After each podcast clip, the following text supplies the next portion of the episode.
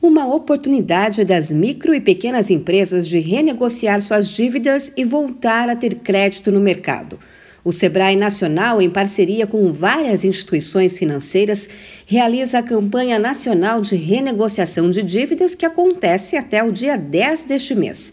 A estimativa do Sebrae é que cerca de 14 mil empresas entre MEIs, microempresas e empresas de pequeno porte estejam em atraso com os pagamentos de empréstimos realizados com garantia do FAMP, o Fundo de Aval do Sebrae. De acordo com o Sebrae, em dezembro do ano passado, o total de empréstimos vencidos ou atrasados estava em torno de 16 bilhões de reais.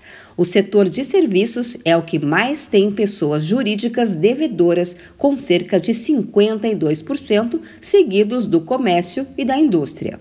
O gerente de serviços financeiros do Sebrae, Caetano Minquilo, explica que a inadimplência não cresceu e que essa é uma boa oportunidade das empresas ficarem no azul e voltarem a ter fluxo de caixa. É uma, uma renegociação preventiva, ela nem é tanto ligada à inadimplência, porque a inadimplência do FAMP não cresceu, ela está em torno de 3,5%, mas é uma campanha preventiva que vi, visa melhorar o ambiente ali do, do pequeno empresário para que ele tenha um impacto menor no seu fluxo de caixa com prestações eh, de empréstimos. O gerente de serviços financeiros do Sebrae destaca ainda que, além de renegociar o que está em atraso, é preciso ter atenção na hora de fazer novos empréstimos para não entrar mais uma vez em dívidas. O pequeno empresário ele precisa de orientação para ter um, um rumo em relação ao seu negócio e em relação ao crédito que ele toma. Os consultores do Sebrae estão preparados para isso.